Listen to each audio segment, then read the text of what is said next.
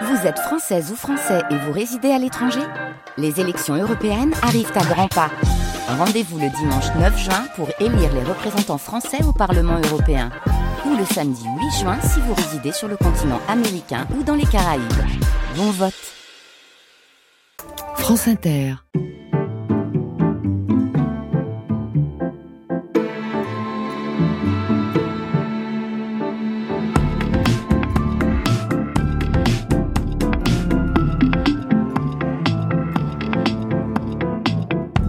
L'écriture, c'est l'endroit du doute et en même temps, c'est ce qui me relie le plus au monde. La question de l'écriture, c'est vraiment ça qui me tourmente. La source, c'est l'endroit où tout commence, le lieu sacré des livres, le berceau de vos histoires préférées. Déjà euh, ado, déjà jeune fille, je me vivais dans des romans, je voulais donner du sel à ma vie, je voulais que toutes mes histoires soient incroyablement romanesques et euh, le moindre trajet de voiture, le paysage qui défile, une petite maison, il y a qui dans cette maison et qu'est-ce qu'il ou elle est en train de faire et qu'est-ce que ça raconterait. La source. Cécile Coulon sur France Inter.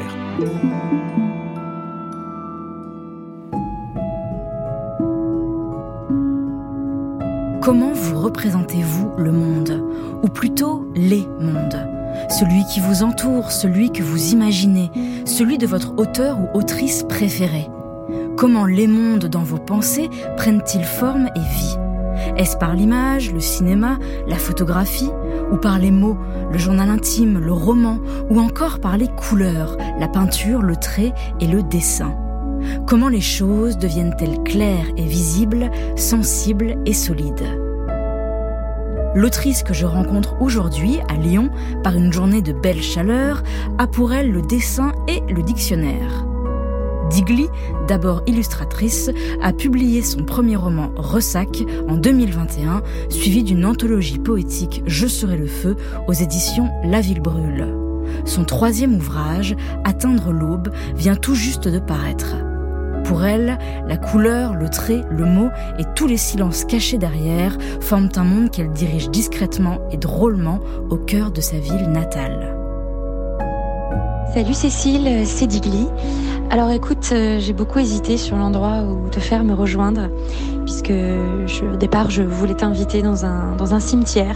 Oui, je sais, ça paraît bizarre, mais c'est vraiment un endroit que j'adore à Lyon, qui est un cimetière victorien, euh, notre plus vieux cimetière, avec des tombes un peu escamotées, recouvertes de lierre des caveaux avec des vitraux. Bref, donc nous ne serons pas là. Je suis désolée, je vais t'inviter dans mon petit temple qui est mon appartement. Donc j'espère que tu n'es pas allergique aux poils de chat parce qu'il y a deux petits chats qui, qui accompagneront l'interview. Et écoute, euh, c'est assez simple de trouver où j'habite puisque tu vas pouvoir euh, longer en fait les quais du Rhône. Donc tu verras, tu vas passer d'abord euh, devant le musée de la Confluence, donc cette, ce, gros musée boule à facettes un peu argenté que moi j'aime beaucoup. Et tu vas arriver jusqu'au centre-ville et avec notre bel hôtel Dieu les rangées de platanes, les berges du Rhône avec les vélos, les petits cafés, le beau café du Rhône. Et c'est très simple puisque mon immeuble est à mon image. Il est rose, plein de moulures, euh, plein de chichis. Et je serai au troisième étage et je t'attendrai donc avec mes deux chats, mes livres et un peu de thé. Pendant une heure, accompagnés de deux chats et d'un soleil d'avril, nous avons parlé de ce que cela signifie dessiner et écrire. Je suis pas très objective, je pense, sur chez moi, mais je sais qu'il y a beaucoup trop de livres partout et qu'il y en a beaucoup qui sont cachés dans des placards, sous le piano. Mes bibliothèques sont invisibles parce qu'elles sont derrière des portes et ça me frustre beaucoup. Il y a deux petits chats en poulet mmh. euh, de part et d'autre de nous. Voilà, position connue du chat. Et puis, euh, bah, il y a beaucoup de choses, je crois, non? Beaucoup de bibelots, beaucoup d'images au mur. Euh.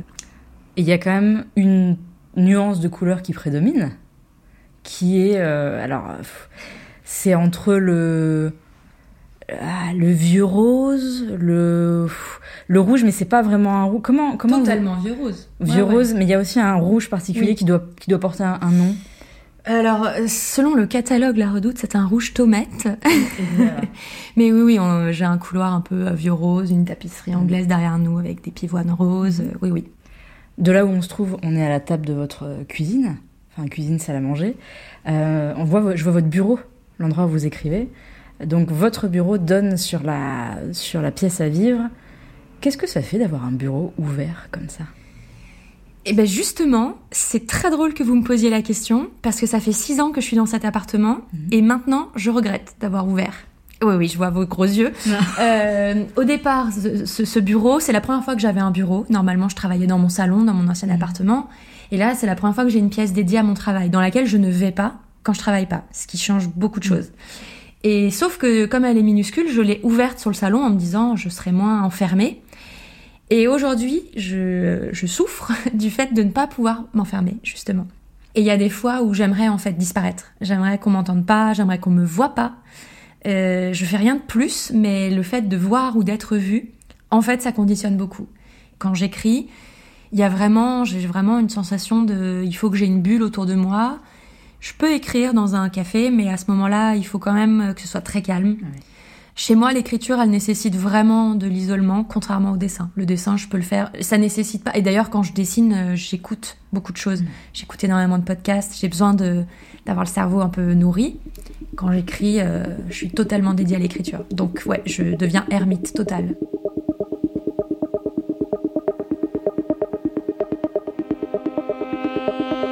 dans le train qui traverse la France pour me conduire vers la mer. Pré, vache, route, champ, pré, vache, route, champ, pré, berceuse verte et sereine qui absorbe un peu ma peine. Je laisse les rails qui défilent broyer mon angoisse. Le train n'exige rien de moi. Il ne me demande rien d'autre que d'être assise et échappée du monde. En échappant au lieu, j'échappe au temps et je me raccroche à la poésie. Aujourd'hui, je pars pour moi, vers moi.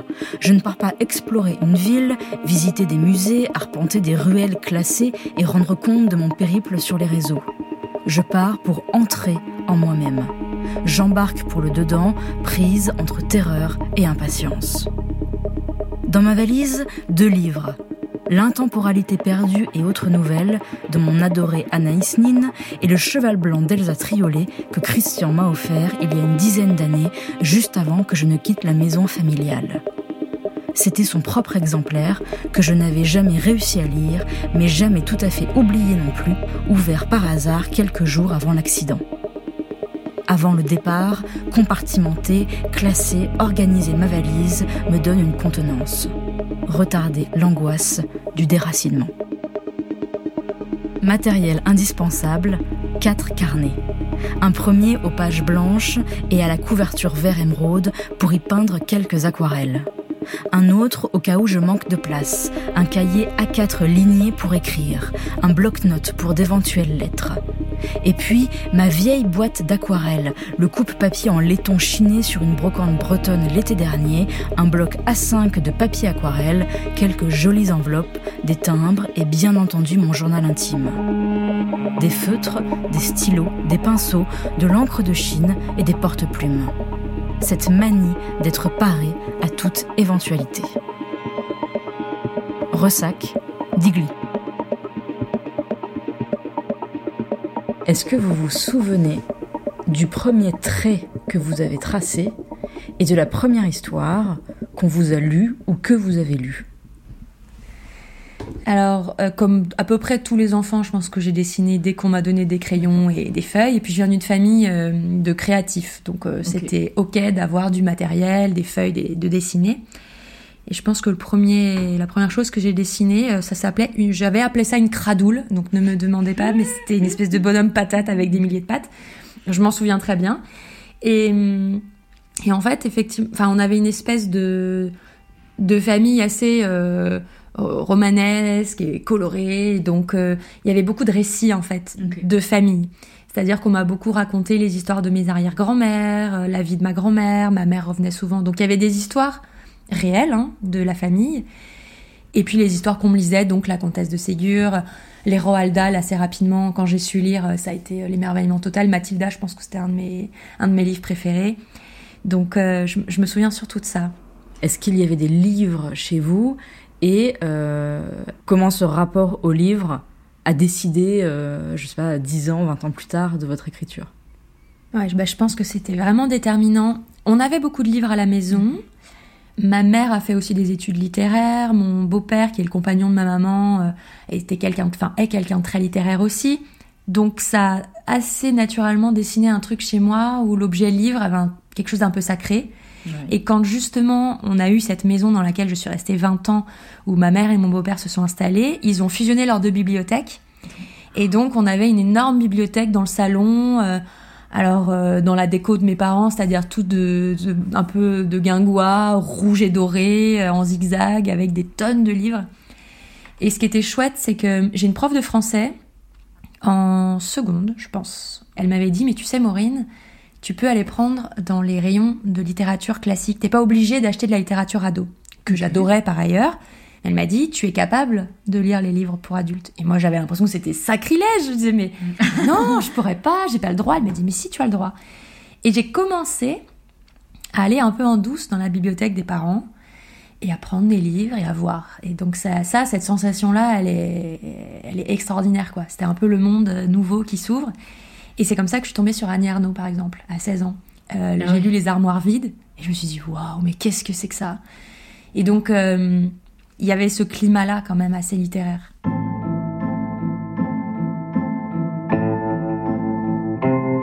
Chaque après-midi, aussitôt sa mère partie pour aller jouer au loto, Mathilda trottinait jusqu'à la bibliothèque, ce qui lui permettait de passer deux heures merveilleuses, assise tranquillement dans un coin à dévorer livre sur livre. Lorsqu'elle eut lu tous les livres d'enfants disponibles, elle se mit à fureter dans la salle en quête d'autres ouvrages. Madame Folio, la bibliothécaire qui l'avait observée avec fascination durant plusieurs semaines, se leva de son bureau et alla la rejoindre. Je peux t'aider? demanda-t-elle.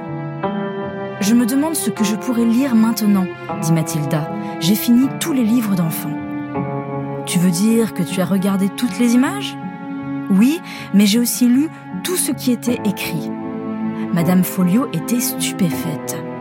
Dis-moi, Mathilda, demanda-t-elle, quel âge as-tu? Quatre ans et trois mois, répondit Mathilda.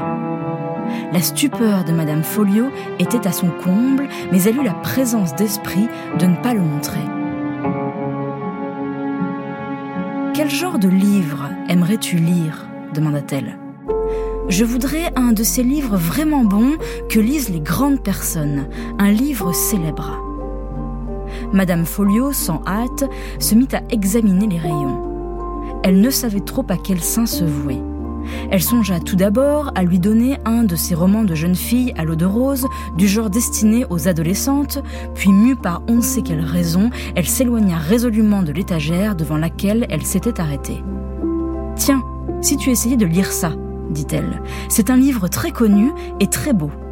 Les grandes espérances, lut Mathilda, de Charles Dickens. J'ai très envie de m'y mettre. Au cours des après-midi suivants, Madame Folio eut peine à détacher son regard de la petite fille assise des heures durant dans le grand fauteuil au bout de la pièce, avec le livre sur les genoux. Et c'était un étrange spectacle que celui de cette minuscule créature aux cheveux noirs, assise avec ses pieds qui ne touchaient pas le sol, totalement envoûtée par la magie des mots assemblés par le prodigieux conteur qu'était Dickens. Mathilda Roaldal. I get lost in my thoughts and for hours of time and it's making me feel like I am not alone anymore. To be honest, to be honest, I'm trying to love, but I'm afraid to kill, and I never know when when to search or stay still, so I fly to be honest with you.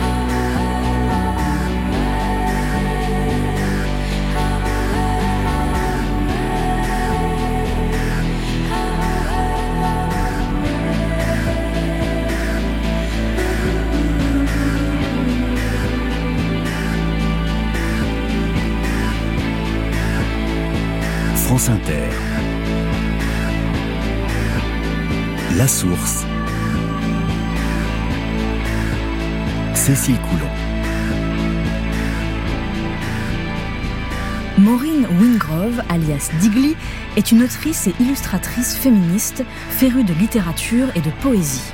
Elle m'accueille aujourd'hui chez elle, à Lyon, dans son appartement où les mots et les images s'entremêlent joyeusement. Je crois que comme j'avais une famille, donc on l'a dit littéraire, mais surtout qui était créative, deux parents dans la pub, une maman voilà qui créait des images, mhm. qui, engageait, qui engageait des illustrateurs, assez vite j'ai connu ce qu'était le métier d'illustratrice. Mhm. Et je me suis un peu destinée à ça parce que c'est ce qui me paraissait le plus logique, parce que je dessinais tout le temps. Mais par ailleurs, il y avait un vrai truc en moi. J'ai toujours lu, j'ai toujours écrit. À vers 10 ans, j'ai commencé un journal intime que je n'ai jamais arrêté. Et j'ai des centaines de carnets. Donc euh, les deux étaient, faisaient vraiment partie prenante de ma personnalité. L'écriture, la lecture et le dessin. Et en revanche, quand je suis arrivée à mon école de dessin, à Emile Cole, là j'ai quitté la lecture parce que ça demandait beaucoup trop de travail et je me suis investie à 100% dans le dessin. Et résultat, au bout de 4 ans, alors génial, j'avais tous les outils pour démarrer ma carrière d'illustratrice et, ça a fonctionné et c'était merveilleux. Mais j'avais un peu un creux au cœur, quoi. J'avais quitté euh, mon deuxième amour, qui était la mhm. littérature. Qu'est-ce qui a fait que vous vous êtes remise à lire? Est-ce que c'est de sortir de l'école? Est-ce que c'est d'avoir un travail? À quel moment vous dites ça y est, je vais dans la bibliothèque, je vais euh, je ne sais où et je reprends un bouquin? Pendant mes études de dessin, je ne lis plus, mais j'ai des envies d'écriture de projets autour des années 20. Je fais une fixette sur les années 20, je suis tout le temps au puce, je, j'achète des milliers de cartes postales d'inconnus pour essayer de trouver des histoires oubliées, je suis là-dedans. Et là, je tombe sur Anaïs Nin et je dévore son journal de l'amour, mais vraiment je l'avale, euh, j'ai, jamais rien lu de tel. Et donc là, à ce moment-là, j'ai 20 ans, 21 ans. Et ça me tombe sur le nez, ça me, ça me bouleverse. Donc il y a ça, où déjà je remets le pied à l'étrier de la lecture, dans l'idée de est-ce que je pourrais en faire quelque chose, est-ce qu'elle pourrait m'inspirer un personnage? Et justement, bah, elle m'inspire une envie de personnage, mais pas que, c'est que je tombe un jour sur une correspondance aux puces, sur des cartes postales. Mhm. qui sont censurées, elles ont des enveloppes collées au dos de chacune, et je me dis, oh là là, une correspondance censurée, ça doit être un truc de dingue, je les achète je les décolle, je découvre la correspondance qui n'a absolument rien de dingue, mais qui éveille assez de choses pour que j'écrive. Et là, je me dis, si je veux raconter l'histoire de cette femme à qui sont adressées ces cartes postales, il faut que j'ai un background solide en termes d'années 20, années 30. Mhm. Et donc là, je me dis, je veux lire les témoignages des gens de cette époque. Et j'achète une biographie de Gala, euh, mhm. Gala Dali, et qui était Gala Éluard, euh, par Dominique Bonnat. Et en fait, cette bio, elle m'ouvre la porte de tout. C'est-à-dire qu'elle parle euh, des luards, alors beaucoup d'hommes, hein, mm. mais pas que. Ça me donne comme ça plein de pistes sur un univers qui me plaît. Et ça me remet le pied à l'étrier. C'est-à-dire que ça me donne des références et en fait, je vais picorer et un livre m'emmène vers un autre, vers un autre, vers un autre. Et ça y est, je me suis remise à lire comme ça. Décembre 1934. Mon bateau a battu des records de vitesse en direction de New York.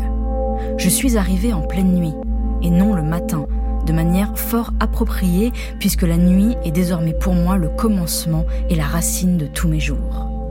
Très lentement, à l'aide de nos mains, de notre langue, de notre bouche, nous nous sommes défaits de notre enveloppe, de nos liens, exposant nos cadeaux. Nous nous sommes redonnés vie, comme des corps séparés qui jouissent d'entrer en collision. Ce n'étaient plus les amants de Paris, dont les caresses ne pouvaient pas se prolonger à l'infini dans l'espace, c'était une vie de chaque jour, des mouvements, des actes quotidiens. J'ai trouvé l'homme avec lequel je peux jouer, jouer vraiment, jouer à la femme, jouer à tout ce qui me passe par la tête et par le corps, au rythme de mon sang.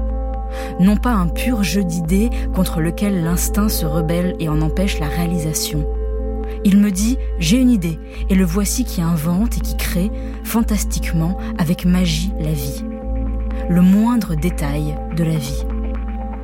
Je ne suis plus seul à tout enjoliver. Il saute, il dirige, il agit. Il est plus apte à réaliser, plus habile dans les détails. Il peut être à la fois le criminel et le détective, Huckleberry Finn et Tom Sawyer, Don Quichotte, June, Louise, ou bien le docteur Rank, avec sa manière singulière d'analyser, créant sa propre personnalité née de notre amour. Des amants nouveaux dans ce New York qui porte à l'exaltation, à l'élévation, au paroxysme, au plus haut sommet. Anaïs Nin, Journal de l'amour, Le Feu.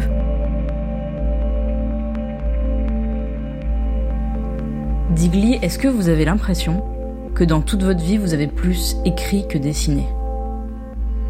Je pense que c'est ce qui me relie le plus au monde. Je pense pas que c'est ce que j'ai osé le plus montrer. Ça, c'est sûr même, c'est pas le cas.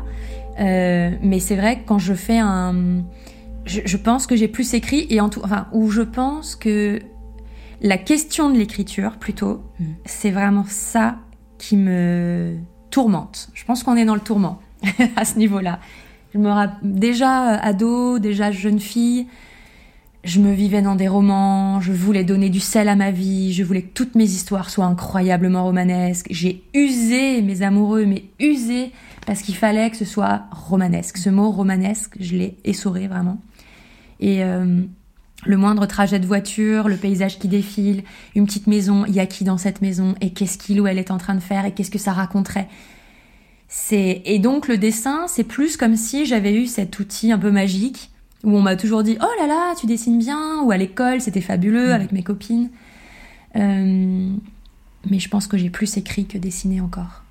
Est-ce que vous pensez que quand on sait bien dessiner, euh, ça évite justement le tourment euh, de ce qui n'est pas imagé?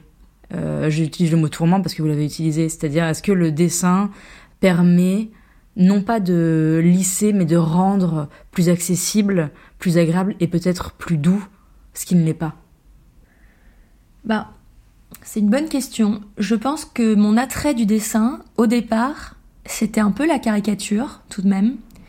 C'était pas euh, une quête d'embellissement.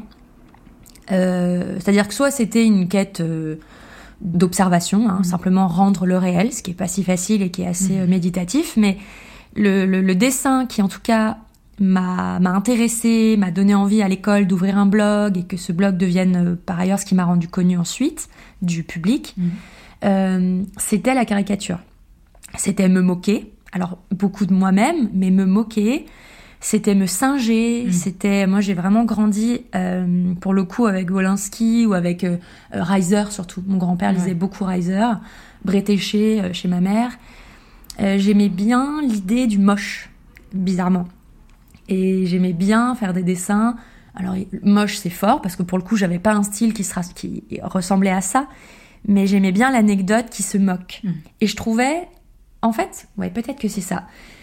Peut-être que plus que le dessin ou l'écriture, c'était la posture de l'humour mm. qui m'a bien arrangé pendant très longtemps j'ai trouvé que c'était délicieux. C'était mm. hyper confortable. Je me moquais de moi-même, donc j'étais inattaquable puisque déjà attaquée par moi. Mm. Ça me donnait une sensation de légèreté, ça m'évitait d'aller dans les sujets, et je ne savais pas comment aborder d'ailleurs d'autres sujets que ça, parce qu'il me semblait que ce serait hyper ridicule.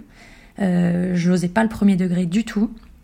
Et je pense que à partir du moment où j'ai voulu aller vers le premier degré, j'ai quitté le dessin, bizarrement. Comme si mon dessin... Euh, je savais plus m'en servir pour raconter ça. Là, il me fallait les mots. Le dessin, ça suffisait plus.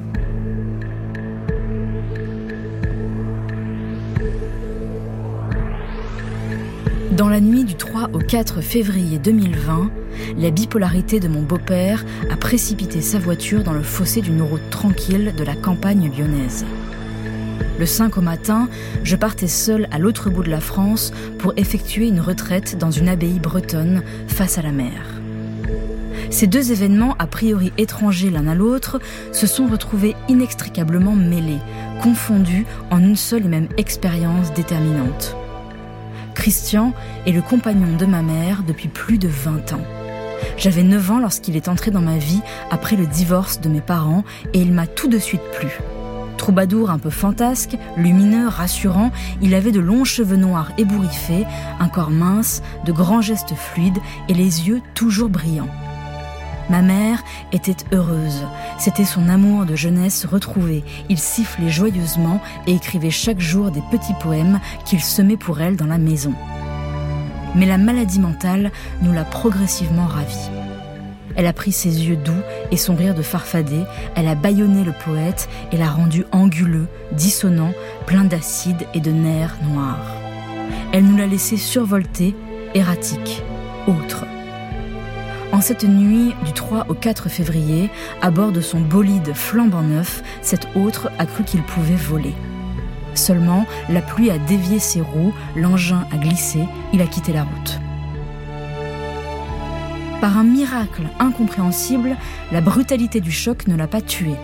Ses côtes ont été brisées, ses jambes, ses bras, ses os fracturés sont sortis de leur manteau de chair, mais aucun organe vital n'a été touché. Cet homme, que j'ai connu si calme, si doux, est devenu une caricature frénétique. La maladie non diagnostiquée, non traitée, s'est déployée en chacune de ses cellules jusqu'à le rendre étranger.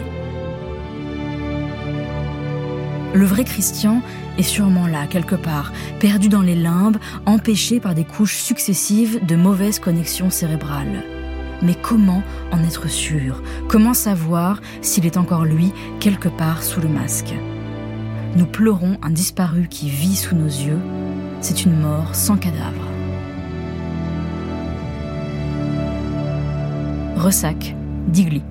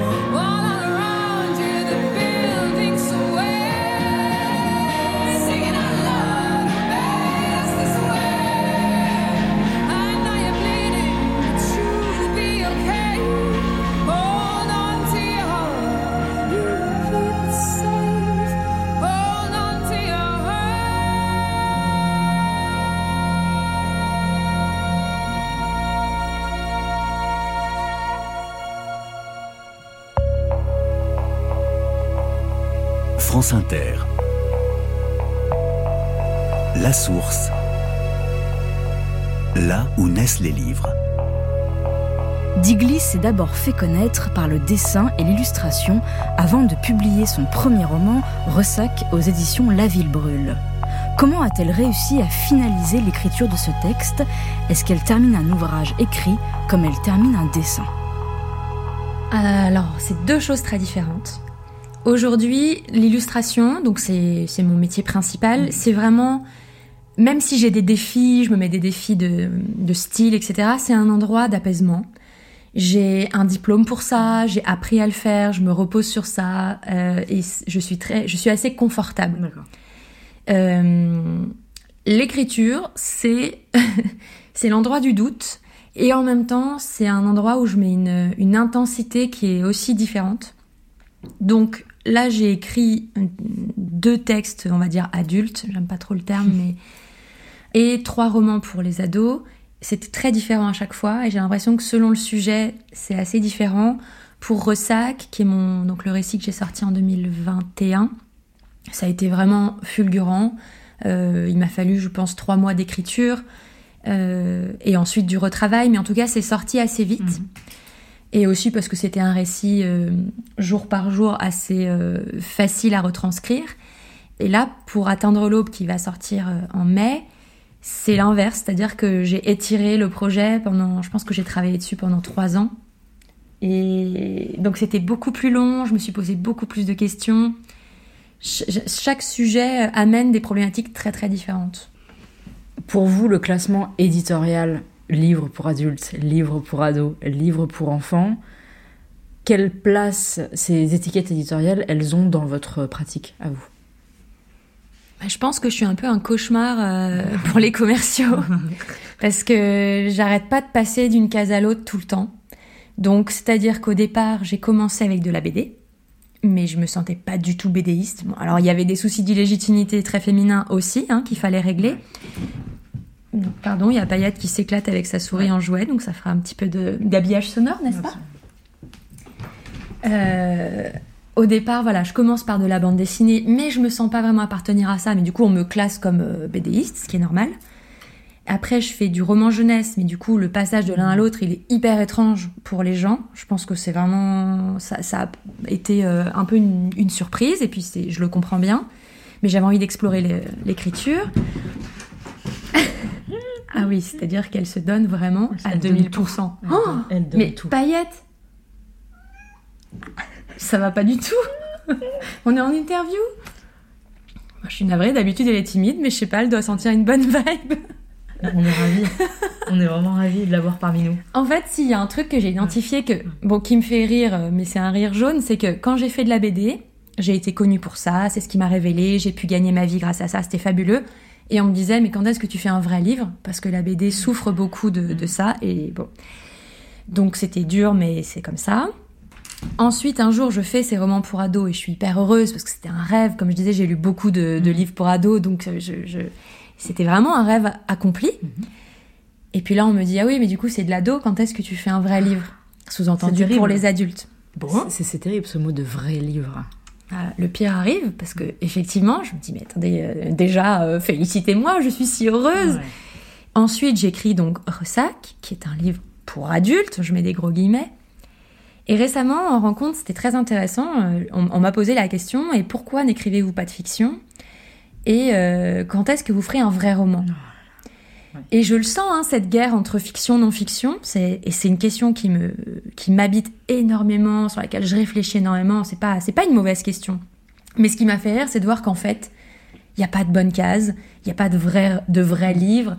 On fait jamais le livre qu'il faut, quoi. Il y a vraiment un côté. Euh, donc aujourd'hui, je m'en fous complètement, c'est-à-dire que j'écris ce qui, moi, fait écho à des choses, qui s'appuient sur des livres que j'ai lus, qui ressemblent à ce que je veux dire. Et après, euh, j'ai envie de dire, c'est vraiment à l'éditrice et aux commerciaux de se débrouiller pour que ça rentre dans une case commerciale, mais j'essaie de plus me poser cette question-là.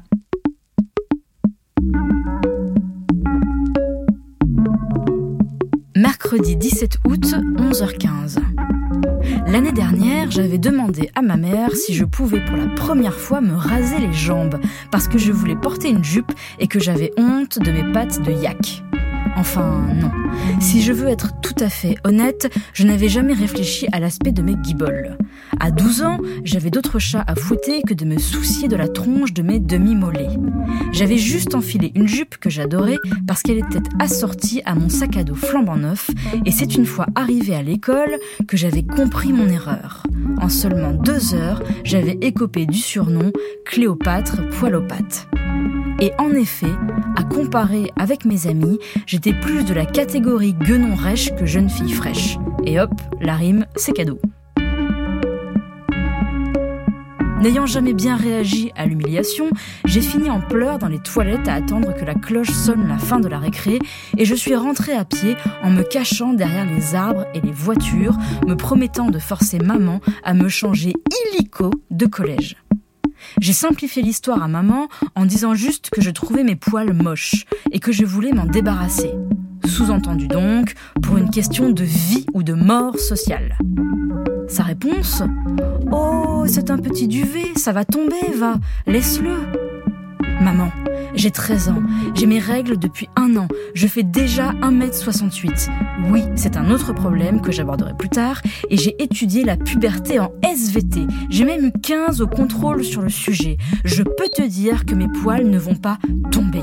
Ils font partie du package puberté, ils vont se développer, s'endurcir, friser, foncer, grimper, m'envahir dans mon sommeil et me tuer par suffocation moumoutal.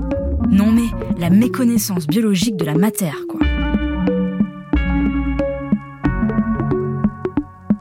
Maureen Wingrove, alias Digley, tome 1 du journal intime de Cléopâtre Wellington.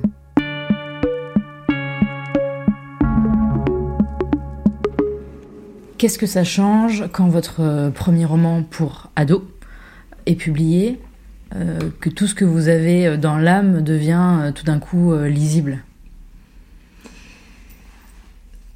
À l'époque, ça n'a pas changé grand-chose, à mon sens, parce que c'était encore sous l'humour. C'est-à-dire que c'était encore une série où je me moquais.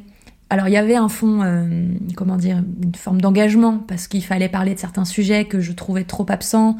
Donc le sujet du corps pendant la puberté, du corps des filles, euh, et, de la, je sais pas du rapport à la pilosité, mhm. aux règles. Il y avait des scènes que j'avais envie d'écrire que parce que j'aurais aimé les lire, donc, mais j'étais quand même dans l'humour. Donc euh, pour moi, c'était très proche de ce que je faisais habituellement. Et là où j'ai commencé peut-être à faire des choses plus différentes, je pense que c'est vraiment à mon arrivée chez La Ville Brûle, c'est vraiment avec mon projet Je serai le feu, mm. qui était un projet autour de, de poétesses qui m'inspire et dont je voulais faire lire les poèmes dans une sorte de, recueil, une sorte pas d'anthologie mais de collection un peu. Et là, c'était une nouvelle moi. C'était un nouveau dessin, donc c'était des dessins à la main et non pas euh, numériques comme je fais tout le temps. Donc le trait change, hein, évidemment. Et, puis une, facette de moi qui n'était plus dans la blague. Et je pense que vraiment la scission dans ma vie, c'est plus là-dessus, quitter le, confort de la blague. Même si, pardon, mais quand je repense, le tout tout tout premier texte que j'ai publié, peu de gens euh, le savent, euh, ça s'appelait À Renault et c'était un texte euh, pas du tout humoristique, c'était mon projet de diplôme. C'était une toute petite bande dessinée de 30 pages en noir et blanc qui était dédiée à ma grand-tante Georgie, qui est celle sur laquelle j'ai écrit un livre là cette année qui s'appelle Atteindre l'aube, donc on a dit. Mais donc en fait, j'avais déjà tenté cette voie-là, qui me faisait rêver depuis toujours, qui me semblait un peu plus dangereuse.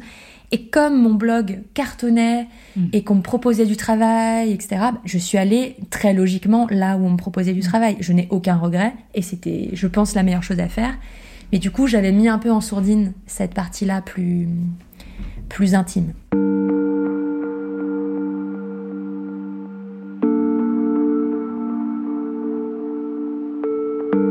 Georgie, c'est en avril 2014 que je t'ai vue vivante pour la dernière fois ta lumière commençait à faiblir. Après cette entrevue, je t'ai écrite dans mon journal avec urgence comme pour figer quelques bribes de souvenirs encore chauds. C'est ce jour-là, le dernier, que je t'ai offert un de mes livres orné d'une dédicace toute particulière. J'avais dessiné ton ballon rouge. L'histoire de ce ballon rouge, c'est la tienne, celle d'une enfant des années 1930 qui trottine maladroitement en lisière d'écume dans les calanques marseillaises. Ton père, attentif, veille à ce que tu restes sur le sable. Tu tiens dans tes mains ce ballon que tes parents viennent de t'offrir. Mais la langue d'une vague s'approche un peu trop et te déséquilibre, emportant sur son dos le petit ballon rouge. Ne sachant pas encore nager, tu te jettes pourtant à l'eau. C'est ton père qui t'a sauvé de la noyade. Au téléphone, après m'avoir raconté cette histoire, tu as conclu Tu comprends, mon cœur, toute ma vie j'ai couru derrière ce ballon rouge. Ça m'a fait pleurer, mais je n'ai rien dit. Quand tu as vu le dessin, c'est toi qui as pleuré. Et pour une fois, je n'ai pas fait diversion. Je t'ai laissé être triste entre mes bras parce qu'il fallait bien que tu puisses dire ta peur. C'était nouveau, c'était inconfortable. Tenir mon pilier, mon soleil, si maigre et si triste entre mes bras, c'était un ravage. Reste encore un peu. Je t'aimais faible aussi. Atteindre l'aube, Digli.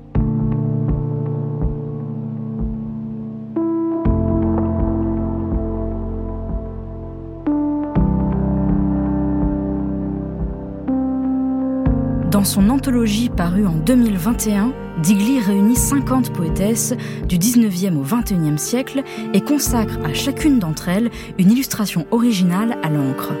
Je serai le feu, mais le feu aux ventes, chose rare avec la poésie. Mais comment ce projet a-t-il vu le jour? Alors il faut remonter à 2017. On est en automne 2017, au mois d'octobre, et là, les illustrateurs savent très bien ce qui se passe en octobre. Il y a le Inktober. Inktober, c'est un défi mondial pour les illustrateurs, illustratrices aussi, de faire, de poster sur les réseaux un dessin par jour. Et ça permet de la visibilité parce qu'on met le hashtag, etc. C'est super. Donc moi, je me dis, j'aimerais bien faire un Inktober un peu euh, costaud, euh, m'y tenir. Et pour ça, il faut que j'ai un sujet qui me botte vraiment. Et je sais, enfin, je, à ce moment-là, je suis en train de relire beaucoup de poésie. J'ai dédié déjà une exposition euh, au vers d'Éluard que j'avais illustré. Et en fait, je venais de constater que je connaissais pas ou peu, enfin vraiment, genre trois poétesses. Et que ça n'allait pas. Puisque euh, dans mon militantisme féministe, un des premiers trucs que j'ai identifié, c'est. Ah, oups Les distributeurs pour chats vont s'enclencher. Dans quelques instants, nous allons entendre ma voix. C'est sur le second. Patience. Là, c'est Suite Paillette, et puis Suite Basile va sonner dans pas longtemps. En attendant, il va manger dans celui de Paillette, évidemment. Voilà. Pour que les gens qui écoutent euh, arrivent à s'y retrouver, en fait, ce sont des distributeurs de croquettes automatisés avec votre voix dedans qui dit on va manger. Ça va le redire une troisième fois. Et donc, ça va le redire une troisième fois. Eh ben ils vont manger. Voilà. Et donc, nous, on va C'est bon, tout le monde est à table. Je suis navrée. Euh, que disions-nous? Je serai le feu. Oui, 2017, voilà. 2017, Inktober. Et donc je me dis, voilà, je ne connais pas de poétesse, ça ne va mm. pas du tout. Et donc je, je profite de ce défi pour euh, moi-même découvrir des poétesses. Donc je pars un peu en mission, euh, je vais sur internet, je vais chez les libraires et donc, euh, pendant tout le mois, j'amasse comme ça euh, des livres que j'achète, des textes que je lis en ligne, et je me fais une petite, euh, une petite liste. Donc, j'en ai une trentaine. Alors, en fait, je postais, oui, pour expliquer, je postais un dessin qui m'avait été inspiré par un vers d'une poétesse. Et l'idée, c'était de poster ce vers, le nom de la poétesse, et de donner envie aux gens de lire de la poésie. C'était vraiment mon, mon, mon leitmotiv, c'était la poésie, c'est génial. N'ayez pas peur, on peut trouver des textes qui sont extraordinaires. Et de fait, les femmes en écrivent aussi. Coucou, ce serait chouette qu'on les connaisse. Et, à partir de là, ben, j'essaye de pitcher un peu le livre à des éditeurs, justement. Et je pense qu'en 2017, vraiment, euh, ça n'a pas été compris. Ou alors, il y a eu juste de la peur. Je pense qu'on m'a dit que la poésie ne marchait pas, ce qui était certainement très vrai. Et, moi, je disais, mais justement, j'aimerais qu'on la voit plus, j'aimerais qu'on la rende bah, plus pop, hein, euh, qu'on la sorte un peu de de ces vieux rayonnages. Et c'est seulement en 2019 que j'ai rencontré La Ville Brûle, après avoir essuyé beaucoup de refus et d'éditeurs désolés qui me disaient hmm. que a priori ça c'est pas possible, et qu'a priori ça ne marcherait pas. Et, et, là je rencontre La Ville Brûle et elle a tout de suite donc Marianne c'est un couple et Marianne euh, y croit tout de suite. Et donc moi j'avais on va dire euh, une sélection de textes mais qui n'était pas celle du livre, il y en a eu beaucoup moins de hmm. poèmes et les dessins. Euh, mes illustrations. Et donc j'ai posé pour le coup mes, mes, vrais dessins sur sa table, on a tout étalé et on s'est dit qu'est-ce qu'on fait avec ça? Et là, elle est entrée en jeu et, et elle a pensé cette maquette avec ce que, avec les envies que j'avais. J'avais envie d'un livre toilé, j'avais envie d'un livre rose. Euh, je me suis interdit de faire un livre rose pendant 13 ans. Je me suis dit maintenant c'est bon, j'ai le droit, je peux. je peux. Donc j'avais l'idée un peu de ce que je voulais et toute la maquette intérieure, toute la disposition des textes, ça a été retravaillé avec l'éditrice. Euh, c'est elle qui m'a encouragée à prendre plus de poèmes, à faire une sélection plus, mm. plus riche et à me dire en fait, euh, suis ce que toi tu aimes et ce sera ça ton fil rouge. Parce qu'évidemment, j'étais terrorisée d'être illégitime, encore une fois. Qui, qui suis-je pour faire des biographies de poétesse Donc euh, elle m'a elle m'a autorisée à garder ce fil rouge et à me dire ça marche, vas-y.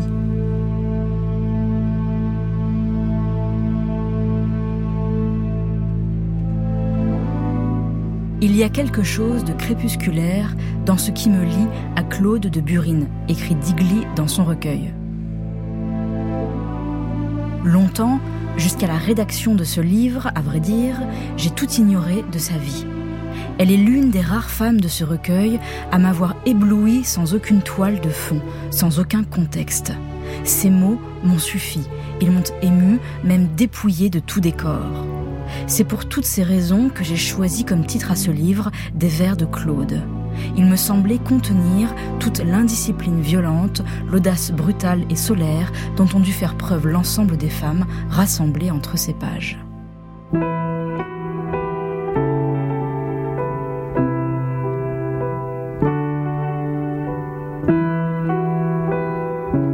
La voyageuse. Si l'on parle de moi, je me cacherai sous les violettes et deviendrai le scarabée d'or. Si l'on me touche, je serai la musique qui tourne au-dessus de vos saisons de mai. Si l'on m'aborde, je serai le feu. Mes lèvres. Mes lèvres seront un manteau pour lui et mes mains ce voile de lin que tissent au pied des murailles les femmes endormies. Ses lèvres, je les arrache, ses mains, je les cloue au mur glacé des larmes sous la lumière nue de novembre. Elle laisse au hasard les rêves, les chimères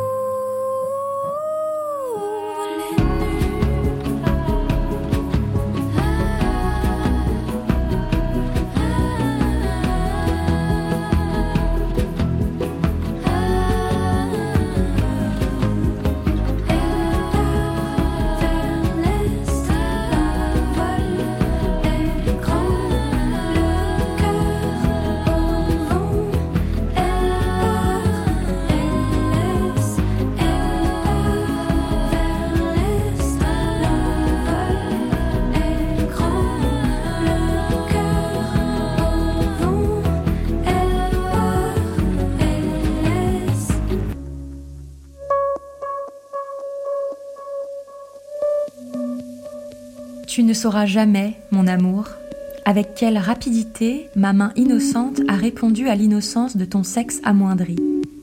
C'est jeune, c'est fripé. C'est là qu'il y a un retour de candeur.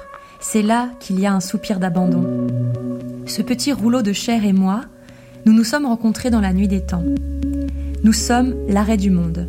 Nous mettons la naissance, l'avortement, l'enterrement dans l'indécision. Nous permettons aux accoucheurs de prendre des vacances. Il n'y a plus d'avenir. Il y a un présent à terminer. Cette chose charnue, qui est plus petite qu'un oiseau des îles emprisonné dans la main, avait aidé la création du monde. Le moment de souffler est venu. Les étalons des haras se reposent en frissonnant sous leur plaid. Moi, je veille. Je suis la gardienne du sexe déchu d'un homme qui dort. Je ne le reçois plus. C'est lui qui me reçoit, avec ma confiance.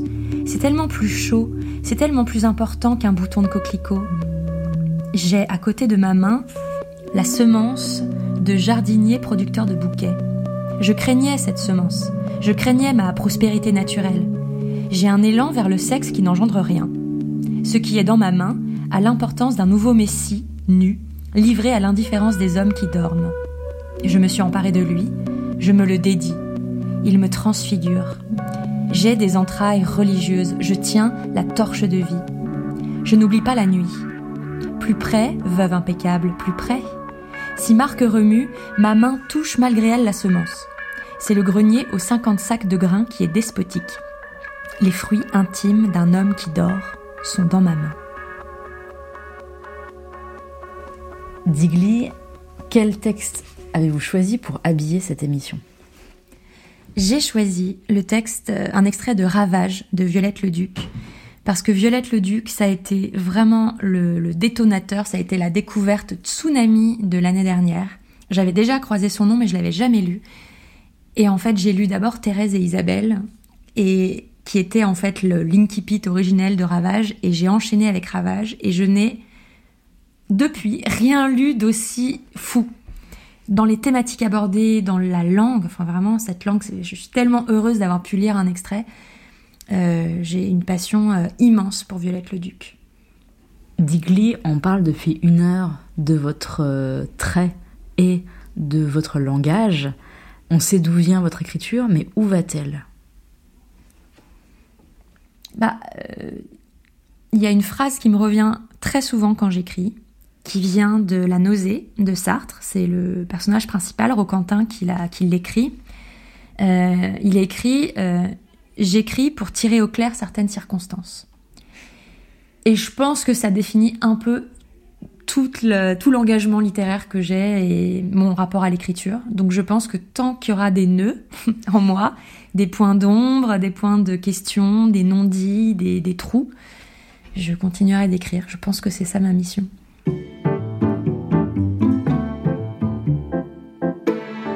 C'était La Source, une émission préparée par Fanny Leroy, réalisée par Anne Van Veld, à la technique Alison Ascrisi.